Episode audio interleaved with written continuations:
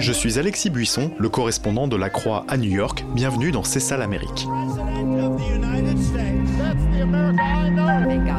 À la veille de l'élection présidentielle aux États-Unis, je vous dresse le portrait de l'Amérique de 2020 en questionnant des personnalités francophones du monde politique, économique, des journalistes et des militants. C'est ça l'Amérique et ça commence maintenant.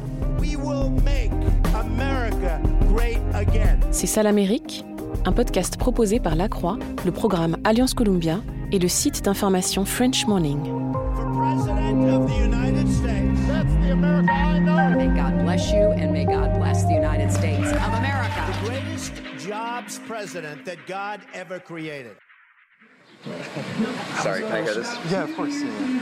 Pour commencer ce podcast, j'aimerais vous emmener dans un endroit où vous n'êtes jamais allé. Bienvenue à Brookfield, une ville en banlieue de Milwaukee dans le Wisconsin. Je suis au milieu d'une centaine de supporters de Donald Trump. Ils n'ont pas de masque, mais plein de casquettes et de drapeaux Trump 2020. Je rencontre Barbara, ou Barbe, comme elle préfère se faire appeler. Elle a une cinquantaine d'années et me dit qu'elle est, je cite, morte de trouille à l'idée de perdre son pays. Elle parle du mouvement antiraciste Black Lives Matter, qu'elle assimile à des anarchistes, mais aussi du Parti démocrate, qu'elle compare carrément aux nazis en Europe. En novembre, elle votera donc une nouvelle fois pour Donald Trump, même si, me dit-elle, il faut marcher sur du verre et des braises.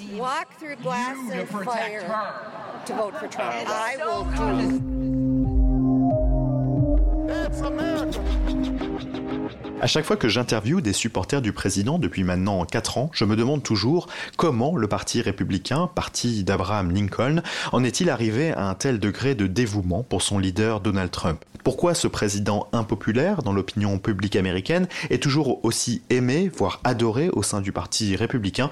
C'est l'une des questions que j'ai voulu explorer avec Benjamin Haddad, directeur du programme transatlantique Future Europe Initiative au sein du think tank l'Atlantic Council. Et pour cause de crise sanitaire, j'ai dû interviewé à distance, lui à Washington et moi à New York. Bonjour Benjamin Haddad.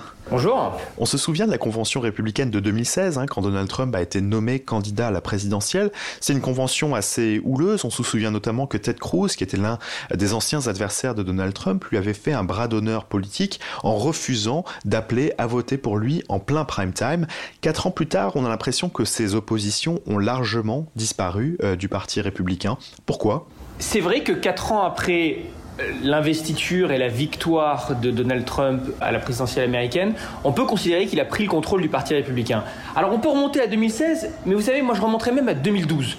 En 2012, Mitt Romney, le candidat républicain qui est aujourd'hui sénateur de l'Utah, un opposant à, à Donald Trump, perd la présidentielle face à Barack Obama et après euh, l'élection de 2012, les euh, caciques, les consultants, les stratèges du Parti républicain se réunissent pour publier un, post-mortem sur cette euh, défaite assez inattendue pour eux en 2012 en disant il faut que la base du Parti républicain s'élargisse. on ne peut plus parler qu'aux hommes blancs.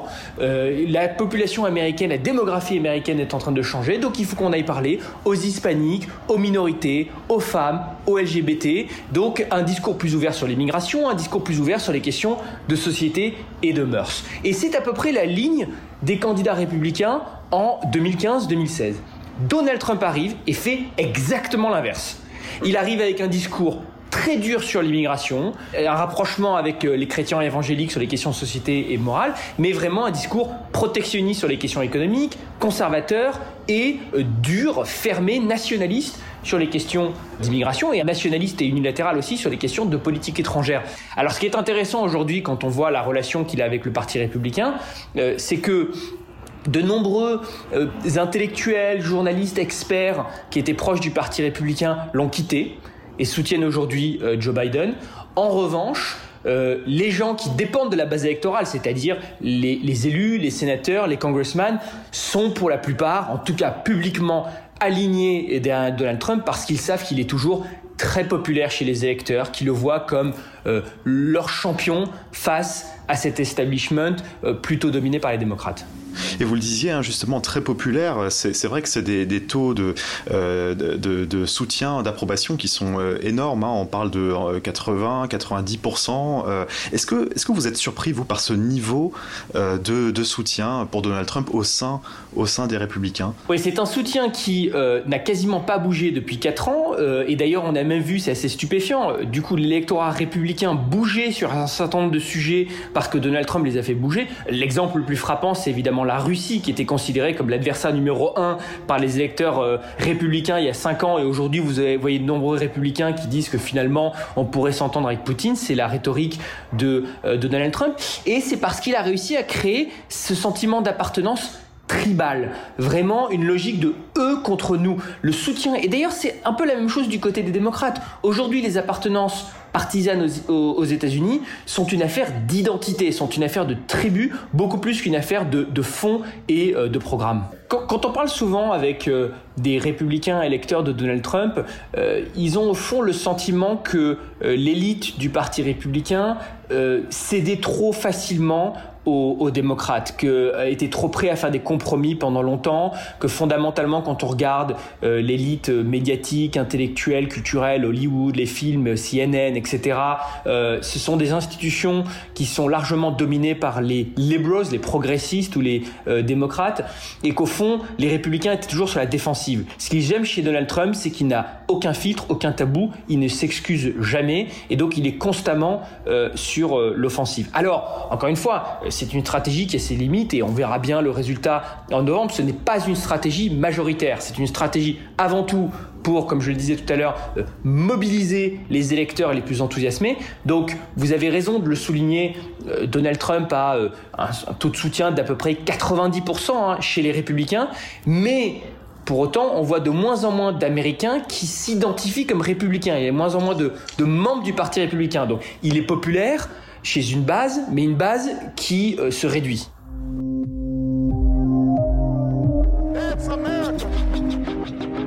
Ce qui est intéressant quand on parle avec des électeurs de Donald Trump, c'est que eux n'ont pas l'impression que le Parti républicain est parti vers la droite. Ils ont plutôt l'impression que ce sont les démocrates qui se sont radicalisés et qui ont viré vers la gauche. Ils ont même le sentiment, d'ailleurs, ces supporters de Trump, d'être investis d'une mission pour empêcher l'arrivée au pouvoir de ce parti de gauche radical qu'ils décrivent comme un euh, comme socialiste, qui est un mot, euh, je rappelle, qui est très négatif depuis la guerre froide aux États-Unis. C'est une position qui vous paraît euh, justifiable, enfin qu'on peut comprendre en tout Benjamin Haddad. Déjà, ce qui est vrai, c'est que la société américaine et les institutions américaines ont évolué et elles le font de façon indépendante du pouvoir politique. L'une des institutions les plus influentes aux États-Unis, c'est évidemment la Cour suprême, euh, et on a vu des décisions majeures qui ont été prises, donc on peut dire qu'elles ont gauchisé d'une certaine façon le pays sur le mariage homosexuel, sur euh, la non-discrimination contre les LGBT euh, sur le marché de l'emploi récemment, hein, sous l'administration Trump. et, et c'est vrai que sur un certain nombre de sujets, le Parti démocrate aussi, sous l'influence lui-même de sa base populiste, des Bernie Sanders, des Elizabeth Warren, a euh, gauchisé son discours sur l'assurance maladie universelle ou sur les questions euh, d'identité et de race. Comment réconcilier en fait ces deux Amériques qui ne semblent pas se comprendre, en tout cas pas se, même pas se parler d'ailleurs? C'était intéressant là ces derniers jours de voir la convention démocrate. Euh, la veuve du sénateur républicain John McCain soutient Joe Biden. ils ont montré une vidéo montrant la euh, l'amitié entre les deux hommes qui avaient des désaccords profonds, qui parfois s'engueulaient au Sénat et pour après aller euh, dîner et réussissaient toujours à finalement trouver des euh, des compromis. Aujourd'hui, on le voit, c'est beaucoup plus difficile. C'est beaucoup plus difficile parce que les bases des partis sont plus polarisées. C'est beaucoup plus difficile aussi parce que le le monde médiatique est, beaucoup plus sclérosé. C'est-à-dire qu'au fond, les gens avaient à peu près les mêmes références en termes d'information et, d'accès à la culture. Regarder les mêmes émissions de télé, les mêmes séries télé. C'était beaucoup plus facile de parler la même langue. Aujourd'hui, le problème, c'est que si un homme politique donne un discours, il y a peu de gens qui vont regarder le discours en direct ou l'intégralité, et donc il va être vu au travers du filtre de médias qui sont eux-mêmes partisans, soit MSNBC euh, qui est un euh, média plutôt euh, progressiste, ou Fox News qui est un média conservateur. Aujourd'hui, d'ailleurs, il faut regarder les, médias, que ce soit les, les médias en ligne ou les chaînes de télévision qui marchent le mieux, sont les plus clivantes et les plus partisanes. Donc même si un président Joe Biden nomme des républicains influents dans son cabinet, même s'il essaie de parler aux, républicains, les, incitations, les, les incentives, comme on dirait ici, vont plutôt dans le sens d'une polarisation croissante. Avant de reprendre la conversation, faisons un petit aparté. S'il y a bien un point sur lequel l'alliance entre Donald Trump et le Parti républicain a été productive, c'est sur la nomination de juges conservateurs à la Cour suprême, la plus haute cour du pays, mais aussi dans toutes les cours fédérales inférieures, les cours locales, les cours d'appel, etc. C'est le Sénat, majoritairement républicain, qui est chargé de valider la nomination de ces juges. Et en la matière, Donald Trump et les sénateurs républicains ont été d'une efficacité redoutable. Le président américain a placé deux juges conservateurs à la Cour suprême, dont Brett Kavanaugh, accusé d'agression sexuelle, et plus de 200 autres juges dans les tribunaux inférieurs chargés de se prononcer sur des affaires aussi variées que l'avortement ou le droit à posséder une arme à feu. Dans l'histoire, Donald Trump est le deuxième président à avoir nommé le plus grand nombre de juges fédéraux derrière le démocrate Jimmy Carter et comme ils sont nommés à vie, ces juges pourraient avoir un impact profond et durable sur la société américaine.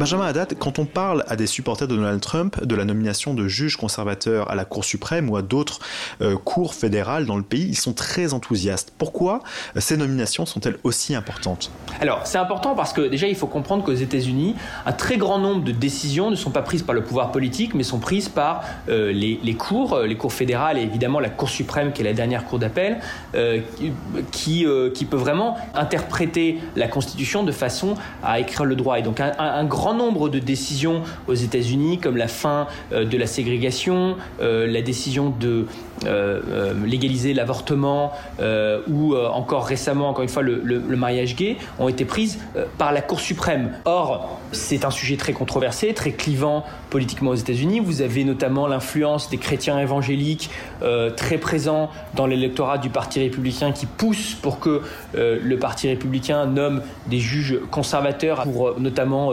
revenir sur un certain de décisions majeures, l'avortement en étant la, la plus connue, la plus clivante. Euh, et donc Donald Trump a bien compris ça, fait cette alliance avec les chrétiens évangéliques euh, qui sont incarnés par la personne du vice-président Mike Pence, qui est un peu leur porte-parole euh, à, la Maison-Blanche. Il ne faut pas oublier que les, les, juges à la Cour suprême, il y a neuf juges à la Cour suprême, ils sont nommés à vie. Donc c'est vraiment l'une des décisions les plus durables, les plus profondes que peut prendre un, un président. Et ça laissera une empreinte durable même si Joe Biden est, élu. D'autant plus durable d'ailleurs, c'est anecdotique mais intéressant, euh, que la stratégie c'est maintenant aussi de nommer des juges de plus en plus jeunes. Si vous regardez l'âge des juges qui sont nommés aujourd'hui à la Cour suprême, ils sont jeunes pour euh, justement pouvoir les, les laisser pendant voire 20, 30, 40 ans à la Cour. D'ailleurs, les démocrates, en tout cas en 2016, ont très peu fait campagne sur ce sujet de la nomination euh, de juges. Pourquoi les républicains sont-ils plus en pointe sur ce sujet-là en particulier? L'un des éléments, c'est euh, l'organisation des, chrétiens évangéliques, hein, qui sont nombreux et qui en ont fait une, priorité absolue. Euh, la deuxième, c'est lié vraiment à la façon dont les conservateurs aux États-Unis se sont organisés depuis les années Reagan ou même plutôt les années 70. C'est à partir des années 70 que les républicains euh, ont compris qu'ils étaient en train de perdre les, grands combats dans euh, les institutions de l'establishment médiatique, les cours, euh, et, qu'il leur fallait donc leurs propres institutions. Alors on l'a vu dans les médias, où ils ont commencé à mettre en place des radios conservatrices, et, puis après, bien sûr, ça a mené à l'émergence de, de, médias conservateurs, le plus connu étant, étant Fox News. Fox News, c'est une conséquence du fait que les républicains considèrent qu'ils n'ont pas accès au même niveau aux, grands médias de, euh, de l'establishment. On l'a vu avec des think tanks conservateurs comme la Heritage Foundation, qui est toujours un think tank très puissant euh, à Washington, qui a été euh, bâti avant les années Reagan pour préparer justement l'émergence d'experts, de bureaucrates qui pourraient euh, euh, fournir les rangs d'une administration euh, républicaine. Et c'est le cas de la Federalist Society, qui est aussi un, un think tank, un lobby très influent, financé notamment par des chrétiens conservateurs, qui vise à promouvoir, faire émerger, organiser des juges beaucoup plus proche de cette interprétation conservatrice de la Constitution et à faire pression sur les élus républicains pour qu'ils nomment des juges qui sont, on va dire, validés par euh, la Federalist Society. Donc vous avez toutes ces organisations de la société civile, c'est typiquement américain, on peut revenir à, Tocqueville hein, qui en parle lui-même, les Américains ont toujours été plus à l'aise avec l'expression des intérêts particuliers, des lobbies, des communautés dans euh, le débat politique. Et c'est vrai que les conservateurs, peut-être parce qu'ils se sentaient perdants justement dans ces institutions, se sont depuis quelques décennies très bien organisés. Et on a l'impression que le Parti républicain s'est beaucoup plus opposé à, Trump sur les questions de politique étrangère, comme le retrait américain d'Afghanistan ou la Corée du Nord. Comment ça se fait? C'est vrai que c'est assez frappant et donc c'est l'un des sujets sur lesquels on pourrait euh, imaginer une forme de, restauration bipartisane un peu plus classique après euh, un Donald Trump. Mais je crois pour autant qu'il ne faut pas sous-estimer euh, l'attrait du discours qu'on peut dire néo-isolationniste ou nationaliste de Donald Trump chez euh, les électeurs. Euh, il faut se rappeler que pendant la primaire du Parti républicain, euh, Donald Trump aimait beaucoup rappeler qu'il s'était opposé à la guerre en Irak, qu'il s'était opposé au, Bush. il est toujours très populaire chez les vétérans aux États-Unis, justement parce qu'il s'est opposé à ces, à ces guerres qui ont laissé une trace profonde dans certaines régions du Midwest, beaucoup de familles de victimes ou de, ou de personnes handicapées revenant d'Irak ou euh, ou d'Afghanistan. D'ailleurs, c'est intéressant, chez une partie de la gauche américaine, hein, euh, la, gauche populiste, les, Warren et les Sanders, une tendance assez comparable à une forme de, retrait, de plus grande prudence dans euh, la politique étrangère américaine. Donc au fond, c'est un, une tendance qui dépasse vraiment le clivage droite-gauche traditionnel et qu'on retrouve chez les branches populistes à la fois à gauche et à droite.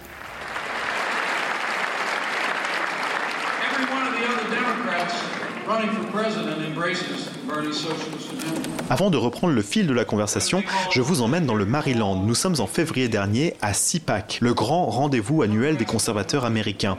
Cette année, le vice-président Mike Pence s'est adressé aux plusieurs milliers de participants. Il leur a dit cette phrase qui m'a frappé. Remporter la prochaine élection ne suffit pas, nous devons remporter la prochaine génération.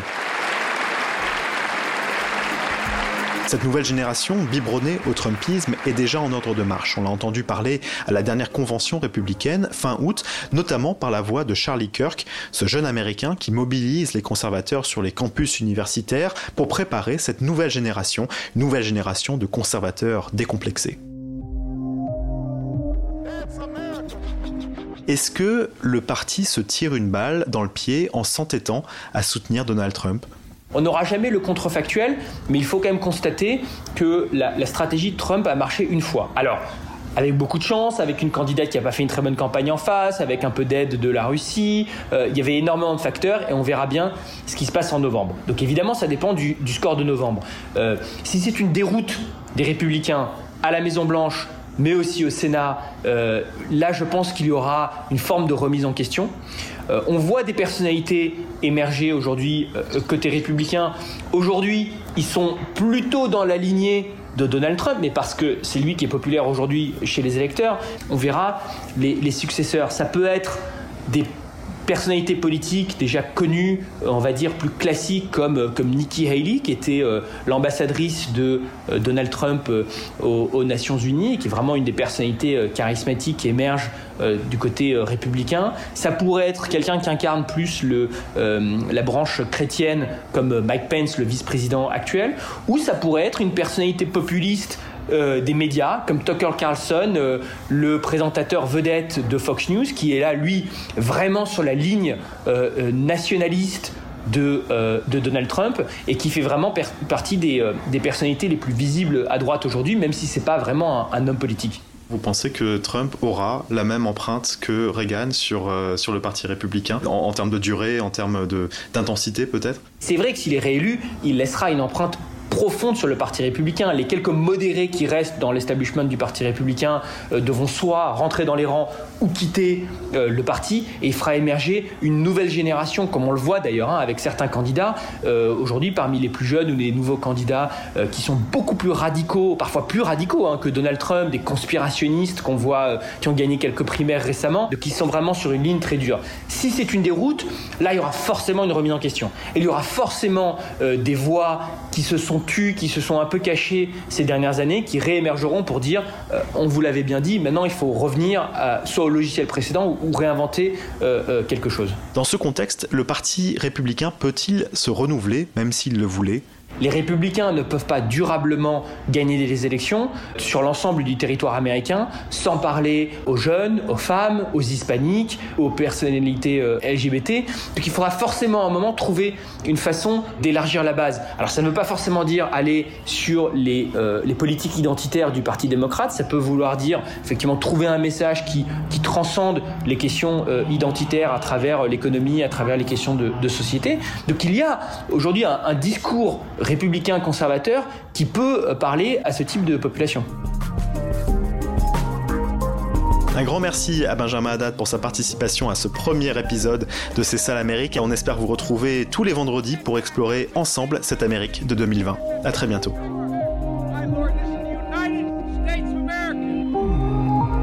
C'est ça l'Amérique, un podcast proposé par La Croix, le programme Alliance Columbia et le site d'information French Morning. Jobs president that God ever created.